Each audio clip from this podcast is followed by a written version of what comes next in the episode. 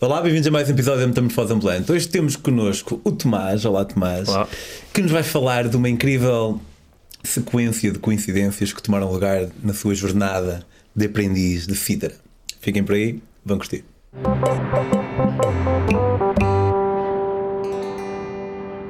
Olá Tomás, um gosto de ter-te aqui.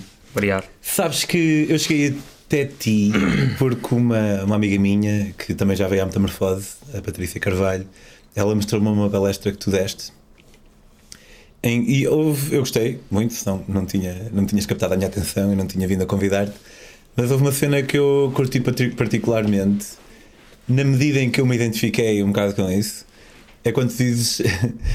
Isto assim fora de contexto pode parecer um bocado forte, mas dizes, e não se esqueçam que vou morrer. Claro, importantíssimo. E gostava até que falasse um bocadinho disso, sei que não tem muito a ver com. Na verdade, tem, tudo tem a ver com viagem, de certa forma. Um, porquê, porquê nós não devemos esquecer que vamos morrer? Pois, opá, primeiro obrigado pelo convite. Hum, pá, eu, eu disse isso nessa palestra e continuo a dizer que é uma certa dose de nihilismo e de pensarmos na nossa morte e na nossa pequenez, eu acho que é saudável. Porque uma pessoa que finge que não vai morrer ou que vive como se fosse para sempre hum, acaba por se calhar valorizar menos o tempo, não é?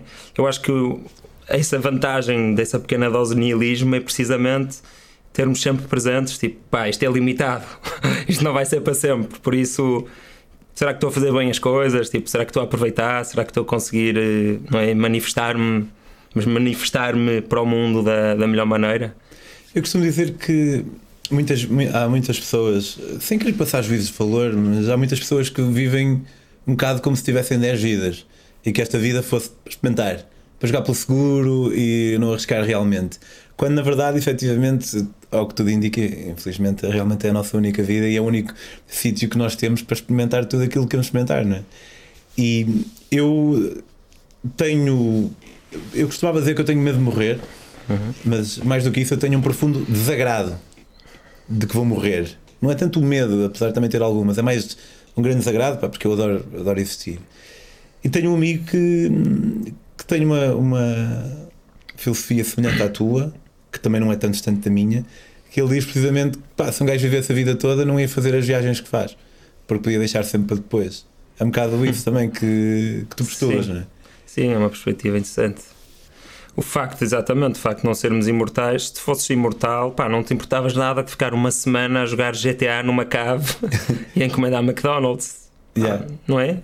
Era infinito, pá, por isso sim, faz sentido. E depois de adquirindo esta filosofia ao longo desta noção de que é importante nós nunca nos esquecermos que vamos morrer, foi uma cena que tu foste adquirindo ao longo de várias viagens, foi uma cena que tu adquiriste e depois te fez com que tu realmente. Porque és uma pessoa muito dinâmica, pelo que eu percebi, metes-te em, em de cenas. Sim, É algo, demasiadas, pá. é algo que sempre esteve contigo. Hum, pá, não sei, porque como tudo há de ter sido muito gradual, não é? Hum, acho que pode haver uma parte genética, posso ter se calhar uma tendência para, para pensar sobre essas coisas. Hum, pá, minha mãe morreu muito de repente quando eu tinha 12 anos, por isso se calhar também comecei a pensar mais sobre isso mais cedo por causa disso. E depois acho que a arte e a cultura e, e tudo que fui bebendo de, das pessoas que já vieram e que já morreram e também de algumas que estão vivas, acho que, hum, acho que tudo isso me, me fez perceber isso, que ah, teres, teres uma certa dose de nihilismo e saberes que vais morrer não implica estás triste, não implica não seres espiritual, não implica não poder rezar, não é? Tipo, é, é compatível com tudo teres essa, esse realismo. Yeah. E falaste em arte dentro da arte, pelo que eu já percebi, pelo que tu já disseste, a música é uma cena que te completa Uhum. bastante, né? Um, e a história que tu vais contar passa, tem a ver com essa série de coincidências na tua jornada enquanto aprendiz de cítara. Como é que alguém pensa em. Não é exatamente aqueles instrumentos musicais mais comuns para alguém. É, é altamente, curto bem e. o Ravi, olha, ainda- ainda esta semana estive a ouvir a Anushka Shankar, a filha do, do Ravi Shankar, que é tipo o big boss da, da cítara, tenho ideia, né? Uhum. Eles colaborou, não sei se colaborou ou se inspirou os Beatles, não sei se eles chegaram a fazer trabalho juntos. Não sei se com a Anushka, mas eu ia falar sobre isso. A minha história começa em Rishikesh, que foi onde o George Harrison também, pelos vistos, começou a aprender a citar mais a sério Um, ou, ou, não sei se ele já tinha começado antes, mas os Rishikesh têm uma ligação muito forte aos Beatles. E eu acho que a primeira vez que ouvi citar assim em música ocidental foi nos Beatles. Okay. Há, uma, há umas faixas que o George Harrison toca. O, uh, aquela um, While My Guitar Gently Weeps tem, tem sido? Não, essa não tem. Ok, ok. Within You, Without You, Norwegian Wood e deve haver mais uma outra. Ok, e o que é que te levou a, a Rishikesh aí dessa vez? Então, hum, eu estava a viajar pela Índia, fui viajar um ano e sabia que queria passar. Acabei por só ir praticamente a dois países, quer dizer, três. Foi Índia, seis meses, Austrália, quatro meses mais ou menos, depois um mês no Irão, depois mais um mês na Índia e depois um mês no Irão. Então, nesses primeiros seis meses da Índia, o que eu andei a fazer foi andei a fazer voluntariado em vários tipos de organização, porque já estava com ideias de, de começar uma ONG, e a aprender a citar. E a história que eu vou contar agora, que é sobre mais, é mais musical, começa em Rishikesh. Eu estava lá num, num orfanato não vivia dentro do orfanato, mas era como se vivesse, passava lá o dia todo, as refeições todas, fazia tudo lá, depois dormia num sítio que era tipo a 10 segundos. E, e foi, uma, foi, uma, foi uma fase da viagem muito boa, em que fui muito feliz, porque estava num estava uma grande parte do meu dia a ajudar estas, estas crianças, não é? E jovens adultos, a dar-lhes explicações de matemática e de física e a, sei lá, a ajudar é em tudo. E pá, isso é outra história. Tinha-me falado de um sítio que era outro e eu a procurar esse no Google Maps enganei-me e fui parar a este e só okay. me apercebi que não tinha sido aquele que me tinha arrependado passado meses. Mas... Não uma coincidência, mas um acaso também. Sim, exato, é um acaso. E, é, e é giro quando isso acontece. Já me aconteceu algumas vezes também. Um, então, a minha vida nesse, nesse, nesse mês que estive em Rishikesh era ajudar as crianças desse orfanato, ter as primeiras aulas de citar assim mais a sério e pá, curtir. E o que, é que era a parte de curtir? Era, atravessava para o outro lado do, do rio, lá para uma ponte pedonal muito conhecida, ia lá para um ou dois ou três bares pá, e restaurantes que eram assim de, de, de, de viajantes que, que, estão lá há mais tempo. Sabes? Aquele tipo de. Eu estive lá. Exato, pronto. E, opa, e aí tocávamos música e comíamos e bebíamos.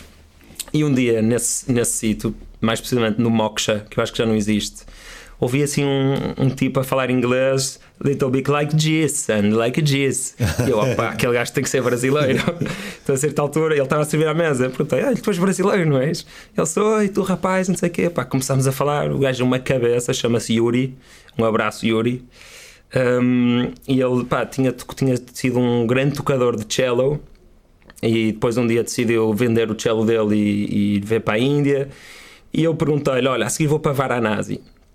Onde é que. Pá, diz-me um sítio fixe para ficar. Porque eu percebi, pá, tu na Índia, não sei se também sentiste isso. Como já há hostels, não é? E já assim, já assim sítios um, mais ocidentais. Um, é difícil às vezes encontrar aquele sítio, aquela guest house onde nem estás completamente desligado das pessoas que estão a viajar, nem estás tipo numa camarata um, que não tem nada a ver com a cultura do sítio que estás a viajar. Ok, Opa, eu, não, eu, já estive na Índia há muito tempo. Isso foi quando a tua viagem? 16. 16, eu, a minha primeira vez, a primeira e única vez, não, a segunda vez e última que eu fui foi em 2011, portanto já foi há bastante tempo. E pá, não foi que eu tivesse a evitar, mas eu não fui a nenhum hostel, portanto não sei. Ficava naqueles hotéis que não são hostels, é tipo pá, aqui também deste estúdio, com quarto bem e tal. Pois, pá, são esses, são, são as guest houses que, que, que onde normalmente e que os, esse tipo de esse tipo de turista vai comunicando, não é? Sei lá, pelo couchsurfing ou, ou de outras formas, que são, aquele, são aqueles sítios onde tu ficas e pá, é local, tem, tem outras pessoas a viajar como tu, mas não é assim um turismo em massa. Então, pá, Yuri vai saber. Perguntei ao Yuri e ele disse-me Ganesha Guest House. E eu, pá, pronto, vou-me lembrar disto. Chega a Varanasi e já não me lembro do, do, do nome que ele disse. Então, o nome não é muito difícil. É? Não, não é difícil, pá, mas foi depois de alguns copos e talvez outras coisas. E pá, e então cheguei e pensei: olha, o Andrés, que foi, era um israelita que também estava em Risquez nessa altura, recomendou-me outro que também gostou, vou-lhe perguntar a ele. Pá, então o Andrés disse-me o nome e eu pensei: pronto, vou para este. Pá, que burro, não me lembrar o que o Yuri me contou. E depois chegou a este, que na minha cabeça era, era o do Andrés, e a, a rapariga recebe-me e diz: Oh, Yuri's friend. Pá, Eu fiquei mesmo confuso. Eu, Yuri's friend? Tipo, como é que ela sabe? Porque eu- a minha cabeça estava a ir para outra guest house. Yeah, Um, a coincidência não é esta, não te preocupes. Mas E- já, já, já. Sim. E eu, fogo, tipo, fiquei imenso- mesmo confuso. E depois, pá, e ela mostrar-me no telefone, que, tipo, o Andrés, é que eu percebi que, que estavam os dois a dizer o mesmo sítio. Ok, tudo bem, pá, era mesmo aquilo. Era uma, é uma guest house que já recebe, pelos vistos, pessoas eh, ocidentais que vão fazer doutoramentos que implicam estudar eh, a cultura assim, mais antiga do norte da Índia. Um, ficam, já ficam, pelos vistos, há centenas de anos na casa desta família, ou seja, é uma das primeiras guest houses de Varanasi. Pá, e, e também tem uma, uma certa, eu não sabia, mas também tem uma certa ligação à música. Eu reparei que tinha assim os instrumentos e tinha outras pessoas lá a ter aulas de, de música clássica indiana. Música E- clássica indiana. Sim, Não, não sei. Não... Pá, a música clássica indiana é, é- nasce de. Imagina, a base é tampura, que é assim um, um som, um drone sound de fundo, que vai fazendo tipo primeiras, primeiras quintas e oitavas, é assim um som. Fica assim a fazer um, um- Ok. um ciclo cá fora. E depois por cima disso, tu ou cantas os ragas, ou tocas em sitar, percebes? Tens a parte melódica principal, ou tocas em flauta, e depois tens a parte de percussão que é a tabla. Pronto. Se um leigo como eu ouvisse, se calhar ia achar que era simplesmente música indiana. Porque de- não, sabes porquê? A música de Bollywood, que as pessoas também identificam, ah, isto é música indiana, se tu fores a ver, aquilo melodicamente parece mais tipo pop turco. Ok. porque os, porque os ragas, os caminhos de música clássica indiana não são tão, se calhar não são tão catchy. E como o objetivo de, se calhar, de, um- de uma, um- de uma coisa como Bollywood é, é vender, que é normal, hum, não apanha tanto disso. Ok, ok. Então, então pá, se calhar, se calhar se tu ouvisses, ias perceber a diferença. Ok. Eu acho que ias perceber. Vou. Porque és um gajo, porque és um gajo sensível. e pá, então pronto, arranjo- eh, tinha lá o meu professor de citar, que, que por acaso já não lembro quem é que me tinha recomendado, mas acho que foi o meu, o meu, guru- o meu guru de, de Rishikesh. Guru, professor, mesma coisa. E pronto, comecei a ter aulas com ele. E incrível, chama-se Guru Goswami Ji. É tipo um, um dos sitar players mais velhos de Varanasi. Assim, super lento, a, a pegar em tudo, a fazer tudo. Pô- Pôs ao citar assim no pé, não é? Assim, cruzado. E depois. Opa, tipo, um- uma velocidade e uma precisão, tipo, de um jovem. Pá, incrível. Tipo, tartaruga genial. E pronto, tive lá, lá a relação entre o guru e o professor é um bocado diferente, como tu deves saber. Tipo, tu vais à casa dele, do teu guru, e, e jantas com a família dele, muitas vezes a seguir, e, e pronto, é assim uma, é uma coisa mais, mais próxima, mais íntima. Sim. E então, e há outras coisas, tipo, não podes passar o pé por cima do livro onde estás a, escrever o que o teu professor está a aprender, porque é falta de respeito, nem podes tocar com o pé no citar, assim mais regras que eu acho bonito, acho, acho, acho útil até. E tam- estamos lá a tocar e estava frio nessa altura e foi assim das fases da viagem que eu me senti mais sozinho, ainda por cima. Pá, e Varanasi já é de si um sítio assim pesado por causa da- da associação com a morte e, e das cremações. E ali pá, foi especialmente pesado porque estava frio.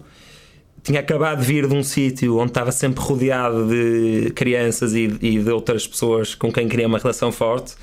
E de repente estava ali num sítio assim, pá, estava, estava muito nevoeiro, estava assim uma mística mesmo estranha. Mas eu estava a adorar, mesmo assim. Aquela- sabes quando estás a gostar de uma, estás a viajar e estás a gostar de uma certa solidão barra estranheza, porque, Sim.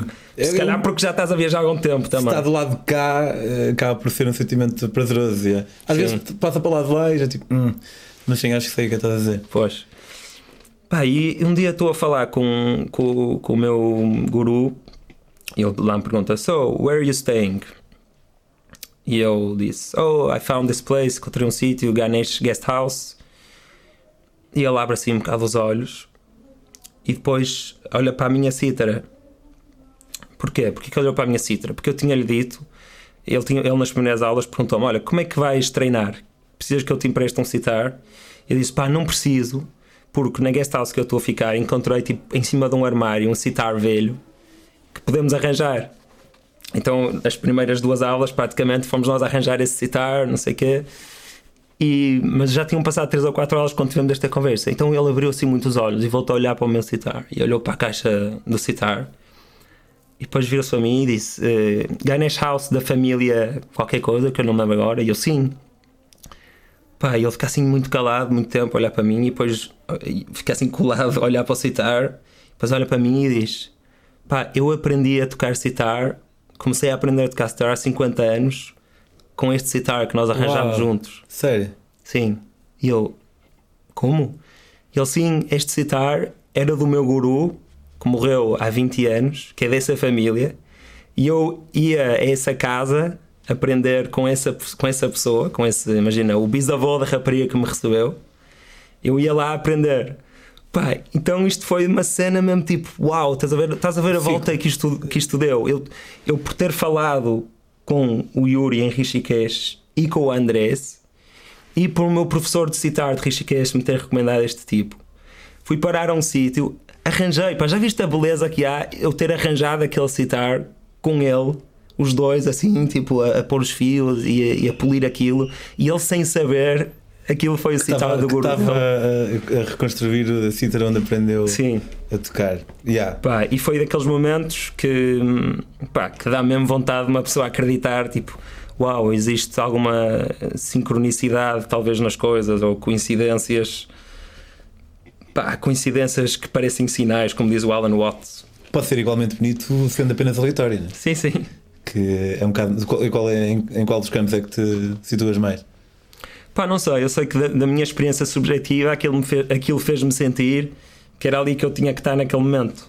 É isso que eu costumo sentir quando me acontecem essas coisas. É, pá, tipo, está está-me a correr bem, tipo, estou no, no caminho certo. Se calhar porque essas coisas, pá, isto é totalmente subjetivo, eu sinto que essas coisas me acontecem quando estou precisamente a fazer coisas fora da minha zona de conforto.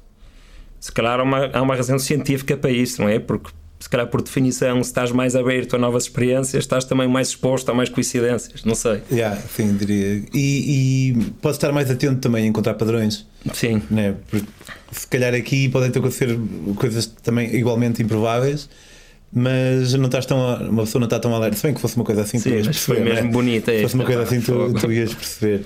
E, Mas- sim, sim, diz. Mas isto é uma série de coincidências, ainda não acabou.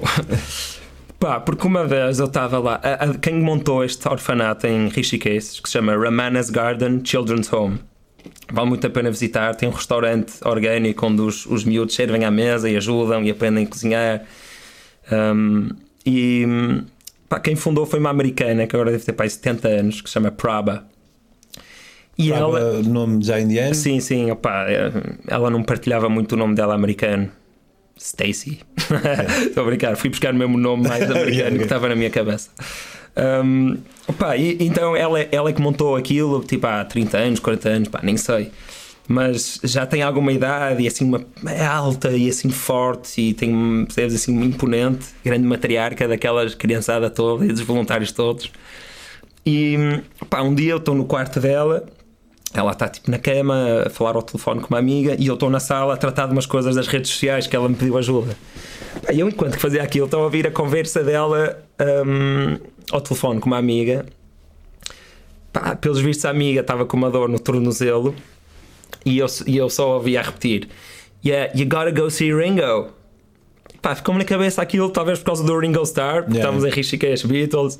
Pá, ouvia sempre a dizer Ringo, a amiga a dizer: Olha, eu fui, eu também tinha esse problema, fui ao Ringo em Goa e ele curou-me isto, não sei o quê, não sei o quê. Pá, e aquilo ficou-me na cabeça, tanto que depois, nessa noite, também fui ao Moksha e, tipo, a certa altura também repeti isso, tipo, you gotta go see Ringo. Foi uma, cena, um mime que ficou na minha cabeça. Pá, e depois disso viajei, isto foi tipo, relativamente cedo na minha viagem, e depois, hum, passado, ou seja, havia essa cena do Ringo também associada a Rishikesh, e depois passado pai sete meses, não, passado pai cinco meses, estou em Goa, no Hilltop Festival, que é um festival de trance, pá, é tipo o melhor festival de trance da Índia, pelos vistos. Eu nunca tinha ido a um festival de trance e nunca tinha. Curso nunca trance ou era porque estavas lá? não, opá, acho que por acaso aprendi a gostar um bocadinho mais de trance nesse festival, porque hum, aquilo, é, aquilo exige. Opá, isto agora é um, é um grande à parte, mas eu acho que ap- apercebi-me que a parte repetitiva daquilo, os baixos, tem uma função precisamente de trance, ao ponto de, com, com, e essa função é tornar-se invisível passado algum tempo. Ou seja, eu cheguei, estava completamente sóbrio, bebi para aí uma cerveja com a minha amiga Catarina, que estava a viajar comigo nessa altura, e, opa, e fomos assim mesmo para a frente, só cegos, e eu tipo, fui lá tipo, tentar perceber aquilo opa, e consegui perceber, e é, e é isso, é aquela, aquilo tem uma função repetitiva e a certa altura começas a ignorar o, o beat e aquela parte que parece a burro, parece tipo aguna, aquela parte mesmo repetitiva do trance. E o que acontece? O resto, que é os médios os altos, pá, sobressaem de uma maneira incrível e são mais bonitos. Okay. Então, tipo, foi, foi fixe por causa disso. Acho que nesse festival consegui perceber melhor o trance. Mas fiquei farto a certa altura. Apesar tudo, sim. cansa na mesma. Sim, sim, sim, cansa na mesma. A certa altura fiquei farto, a minha amiga ficou a dançar. Então, pronto, fui dar umas voltas a pé e hum, pá, a certa altura vi um senhor, pá, velhinho, sentado na relva e pá, devia também ter pai 70 anos. E pensei, olha, vou perguntar a, a, história, qual é a história daquele senhor. Vamos sentar ao lado dele, estamos os dois aqui sozinhos. Então sentei ao lado dele, comecei a falar, pá, ele disse-me, foi, eu já venho a festa, eu já comecei a ir a festas de trança há 40 anos. Ele era indiano ou era. Não, era, era bife. Inglês. Comecei a ir a festa, comecei a ir a festas de trança há 40 anos, tipo, fui às primeiras que houve em Inglaterra, que foi num bosque, não sei onde, contar uma história da vida. Depois, onde é que estás a ficar? E eu, ah, estou pá, estou aqui a ficar em casa de um amigo que vive cá. Nananana, pá, e continua a explicar ah, o teu amigo, o que é que faz? E ele, ah, pá, ele tipo cura as pessoas e, e assim, um gajo que da medicina holística, blá blá blá blá. Pá, e ele está assim sentado à minha esquerda e eu, eu viro para ele e ele está a olhar para mim e eu, Ringo. Yo, how did you know? Opa, foi incrível porque o, o, o You Ringo. Gotta Meet Ringo ficou tipo em loop na minha cabeça yeah. durante aqueles seis meses. Pá, e aparece-me este senhor e diz-me aquilo e eu juro-te, foi literalmente assim: olhei para ele seis e assim meses. pensar, sim. Pá, não, cinco meses, desculpa. E, Opa, é que fosse sim. uma semana, mas já. Sim, mas... mas a facto dele ter ficado era para mim e eu dizer Ringo. E era, pá, isso foi lindo. E, e, pronto, pá, isso, as coincidências são. Aí, aí, também senti, mas pode ser, não é? Pode ser estupidez, mas também senti, tipo, pá, fogo, estou aí no caminho certo, sabes? Estas coisas fazem-me sentir que estou que no sítio certo. Eu acho que, sem dúvida, que, que elas trazem uma certa beleza à vida, a constatação desse tipo de, de coincidências, sim. E, e, são bonitas. Portanto, o que eu vou dizer a seguir não é com o objetivo de retirar qualquer tipo de beleza a isso mas é como se eu sinto que é como se não sinto, não é um sentimento, uh, parece-me que é como se há, imagina se pegares um, um punhado de areia e mandares ao ar, uhum. ela vai cair, ou pedritas, vá, elas vão cair e pode haver uma que faça a figura de uma flor, um, uhum. uma não, um conjunto delas. E isso é bonito, mas a flor tem um significado porque eu lhe dou um significado porque eu já conheço aquela imagem mas de certa forma, em termos do universo, aquela formato daquela flor é tão bela como o formato de outra coisa qualquer. Eu é que olho para aquilo que eu já conheço e vejo essa beleza.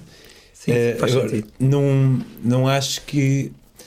Mas sabes que eu, pá, eu sou um ateu muito inconformado porque eu gostava. Uh, eu sou ateu por muita hipótese. E quando eu digo ateu, eu sei que nós não estamos a falar em Deus, mas para mim, quando se fala em coisas de misticismo ou propósitos, sim, sim. para mim é, é, vai, vai um bocado dar aí. E, e eu, eu, sou um bocado ateu porque não tenho hipótese, porque não tenho. Uh, gostava bué, que, que realmente houvesse uh, uma razão para aquela coincidência fixe ou, ou para nós termos conhecido aquela pessoa, mas tenho alguma dificuldade em encontrar isso. E também uhum. não quero ir à procura de propósito só para o encontrar porque senão uh, pá, sou eu que me estou a manipular a mim próprio de certa forma. O, mas lá está, tipo, o que não quero dizer, eu, eu já encontrei pessoas em viagem que já não via há quatro meses, tipo, houve um casal do Paquistão, um, uma belga, dois belgas, e encontrei-os no Paquistão e depois, passado quatro meses, encontrei-os no Laos, na rua. Sim, também me aconteceu no Irão, pá. Havia já acontece imenso. Esse yeah, isso é, é bonito, não é mesmo? Não, não é que tenha algum significado. Mas deixa-me só ajudar-te. Houve uma vez um monte de matéria que saiu assim aleatoriamente e que por acaso deu Tomás e deu Pedro. Yeah. É? Pá, a falar dele. E eu ainda anteontem lancei no, no Despolariza um artigo sobre isso. Que é, pá, se, se tu. Multiverso. Sim, multiverso. Essa mesma Patrícia já mandou-me isso, ainda não li. Mas, mas sim, fala, fala, por favor. Um, epá, ainda bem porque assim estou em vantagem na conversa, porque se tivesse lido já estavas. um, epá, se, tu, se o Big Bang, física, não é? Química é física também. Biologia nasceu porque certas moléculas criaram uma, provavelmente, camada de, de lípidos, criaram uma membrana celular e lá dentro houve RNA, criou-se a vida. Pá, então, isso também é física, não é? Bioquímica também é física. Então, a perspectiva determinista, se acreditas nela, quer dizer que não havia outra hipótese. Ou seja, eu quando penso que pá, estou no caminho certo, se calhar não havia outro caminho. Yeah, mas eu, Não é? acredito Se calhar- que eu tenho uma visão eh, Pronto, sim, determinista, eh, precisamente. Sim, sim. Então tudo é física. Yeah. Eu, foi- aí que eu vi, porque eu olhei para o, para, para para o thumbnail do artigo, foi aí que eu vi tipo uns círculos Sim, sim, sim, sim, sim. e, yeah, e no fim tudo é física, sim. incluindo estas coincidências que tu nos contaste. Pá, muito obrigado. Conta lá para casa onde é que o pessoal pode seguir, seja o que for das tuas cenas, eh, o Explorido, o Calcutta Relief, a tua redes sociais e Ok. isso tudo. Minha, meu Instagram é Tomás Magal, Despolariza é despolariza.pt e o Kolkata Relief, que ainda não falei, é Kolkata Relief no, no, no Instagram. Exploriza trata de quê, mais ou menos assim? Despolariza é, tra- trata de, de polarização política. É um, é um site que tenta, com algum humor, eh, falar do tema da polarização política e tentar explicá-lo de uma forma. Agora ainda estou na parte da física, mas física e evolutiva e comportamentos tribalistas, intuição moral, por aí Isso fora. dá-me vontade de fazer mil perguntas, mas eh, o Tomás concordou fazer entrar no Desafio, que é um programinha que eu tenho à parte no, no meu canal do YouTube, que é Pedro on the Road, e eh, se calhar vou guardar essas mil perguntas para, para essa edição. Quanto a nós, se quiserem seguir as minhas próprias aventuras, podem fazê-lo em Pedro on the Road no Instagram. Se quiserem ler sobre elas, que também é uma maneira de apoiar a Metamorfose, podem comprar os meus livros em daquiali.com. Este é sobre uma viagem à boleia da Panamá ao México. E uma forma mais direta de apoiar a Metamorfose é em patreon.com barra metamorfose ambulante. Obrigado, Tomás, e até para a semana.